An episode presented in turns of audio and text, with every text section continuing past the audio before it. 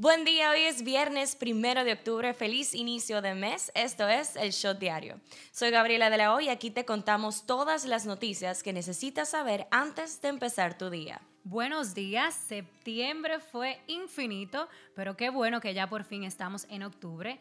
Mi nombre es Katherine Reynoso y les estaré acompañando en estos días. Arrancamos con las nacionales. La primera dama Raquel Arbaje, popular por su frase Estamos atentos, tuiteó la realidad que tal vez el director de la DGCET no sabía.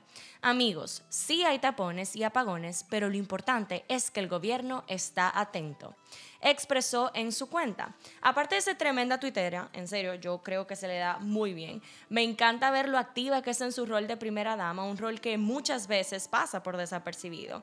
Hay personas que piensan que a veces es demasiado a la hora de comentar, pero yo creo que esto tiene que ver con el hecho de que no estamos acostumbrados a este tipo de interacciones desde ese rol. Sí, definitivamente ella tiene una personalidad muy marcada y creo que ha tenido mucha aprobación, o sea, que se le da bien. Le decimos el último adiós a la tan popular emisora Sonido Suave, ya que el próximo lunes 4 de octubre saldrá al aire la programación de la emisora Alofoque FM 93.3 FM.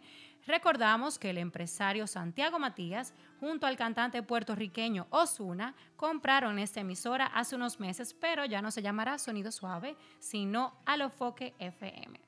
¿Extrañaremos esa emisora o dejamos que a lo nos sorprenda? Bueno, conociendo a Santiago Matías, sorpresas de seguro que habrá. Seguro que sí. Y en ese mismo ámbito artístico, al parecer, el Alfa va a colaborar con nada más y nada menos que el cantante Drake, ya que el dominicano subió una foto a su cuenta de Instagram que decía, lo mejor de Estados Unidos y Canadá con lo mejor de República Dominicana, etiquetando a Drake. ¿Qué ustedes creen? ¿Será que por ahí viene un dembow en inglés? Yo estoy casi segura que sí. Y rápido que se está cumpliendo lo indicado por la Procuradora General Miriam Germán, pues ayer jueves el tercer tribunal colegiado del Distrito Nacional condenó a la pena máxima a William Antonio Javier, Pedro Alexander Sosa Méndez y Joan José Félix tras ser encontrados culpables del ataque con ácido del diablo contra la joven Yokairi Amarante. Cumplirán la pena de 30 años por incurrir en actos de tortura y barbarie, además de violencia doméstica y de conformar una asociación de malhechores. No sé qué se está sintiendo más, o sea, el espíritu navideño o los ánimos de campaña, pero en cualquiera de los dos casos es demasiado apresurado y no solo nosotras lo pensamos así.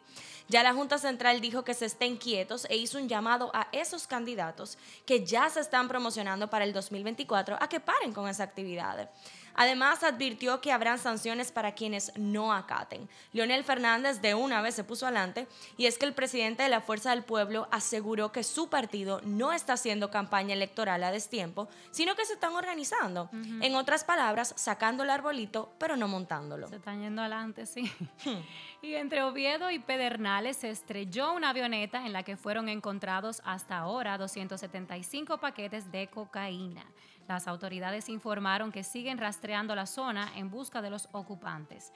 Asimismo, indicaron que le estaban dando seguimiento a la aeronave con aviones Super Tucano, luego de que incursionara en el espacio aéreo dominicano y el piloto se viera obligado a hacer un aterrizaje forzoso. Bueno, bien sospechoso. La verdad es que a mí, honestamente, me gustaría que el calor, así como lo tapones per se, no existiera. Pero la realidad es que este país caribeño está prendido en fuego. Ya una meta advirtió que la sensación térmica se elevará hasta los 45 grados. Yo la siento en 60. Esto se debe a la gran humedad que sopla el viento. Bueno, falla, falla. Es importante recordarle a la gente, ¿verdad?, la diferencia entre sensación térmica y temperatura. Como su nombre lo indica, la sensación térmica es cómo usted percibe que está la temperatura. Como usted lo siente y como dice el director de la DGCET, la hmm. temperatura per se es como realmente está se puede medir en todo momento y se traduce a una escala de valores que puede ser expresada, por ejemplo, en grados Celsius. Eso es básicamente cuando usted entra en su celular, en weather o en el clima, te sale feels like y como realmente está. Y al pasar un año desde que se conoció el juicio de fondo seguido a los seis implicados en el caso Odebrecht, las juezas del primer tribunal colegiado del Distrito Nacional fijaron para el próximo jueves 14 de octubre a las 3 de la tarde la lectura de la sentencia. El tribunal presidido por Giselle Méndez, tras concluir las declaraciones finales del imputado Conrado Pitaluga, anunció que se retiraba a deliberar y que regresaría ese día con una decisión. Ya ustedes se pueden imaginar cómo va a estar el país ese día a las 3 de la tarde, totalmente paralizado, para conocer, ay, esa palabra, para conocer cuál será la sentencia para los imputados. Estamos atentos. Y el Centro de Operaciones de Emergencia COE emitió una alerta verde para seis provincias ante posibles crecidas repentinas de ríos, arroyos y cañadas así como la ocurrencia de deslizamientos de tierra e inundaciones urbanas debido a que una vaguada en altura proporcionará inestabilidad y junto con nubes traídas por el huracán Sam se producirán aguaceros. Las provincias en alerta son Atomayor, La Vega, Monte Plata, San Juan, Monseñor Noel y Elías Piña. El presidente Luis Abinader, junto a los ministros de Educación Roberto Fulcar y el de Salud Pública Daniel Rivera, encabezó el acto de relanzamiento de vacunación en las escuelas, en el Instituto Tecnológico México de esta ciudad. El mandatario precisó que hay un repunte en los niveles de contagio, por lo cual es necesario vacunar a los estudiantes mayores de 12 años y a los profesores con la tercera dosis. Yo sé de varias personas que no le va a gustar esa noticia.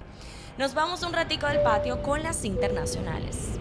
A ver, ya ustedes se tomaron su cafecito, escucharon su música favorita, sonrieron un ching esta mañana. Como claramente ustedes no nos pueden responder, ¿verdad? Si no lo han hecho, les recomiendo que lo hagan porque hoy es el Día Internacional del Café, de la Música y de la Sonrisa. Yo no creo que sea coincidencia que compartan el mismo día. Iniciamos el mes con varias efemérides que probablemente nos harán sentir mucho mejor. Bueno, yo soy fanática de las tres. Esta noticia nos pone feliz a todos los de cabina y es que Britney Spears por fin es libre. Después de 13 años, señores, meses de protestas y un sinfín de audiencias, la artista ya quedó liberada de la tutela de su padre. Ahora la superestrella podrá tomar decisiones sobre ella misma y utilizar de forma independiente su fortuna de más de 60 millones de dólares. Nos alegramos muchísimo de verdad que Britney dejará de vivir ese infierno y que finalmente Jamie Spears dejará de controlar cada minuto y cada dólar de su hija.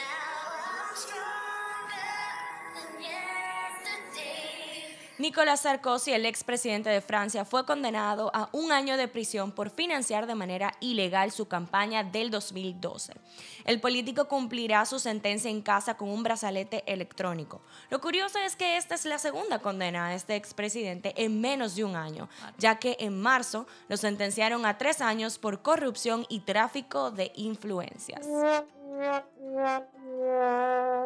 Y Residente le dio una pela de lengua al artista J Balvin, quien ayer denunció por sus redes sociales que los Latin Grammys no apoyan el género urbano. Sin embargo, los necesitan para generar rating, por lo que hizo el llamado a sus colegas a no asistir al evento.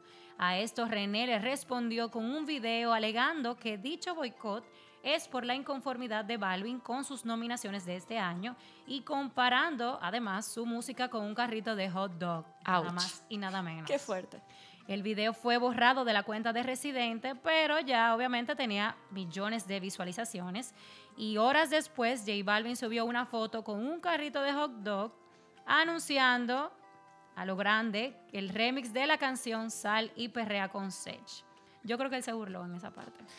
Definitivamente. O sea, el residente puede tener su opinión, pero ahí tú te das cuenta que él no estaba muy claro de lo que dijo, porque para él haber borrado ese, ese video de su cuenta. Y como que tomar ese espacio para denigrar el trabajo del otro, por más que sea. Está fuerte. Está fuerte.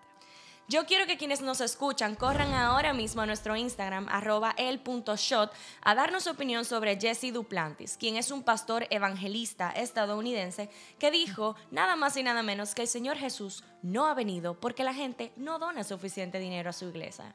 Ya ustedes saben, aparentemente la olla es lo que ha retrasado la venida de Cristo. Bueno, amén.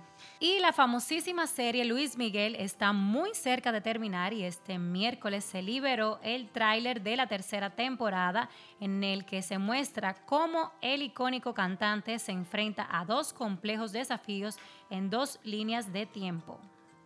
Esto fue el Shot Diario. No olviden seguirnos en nuestras redes sociales arroba para más actualizaciones durante el día. Nos vemos cuando nos escuchemos. Chao.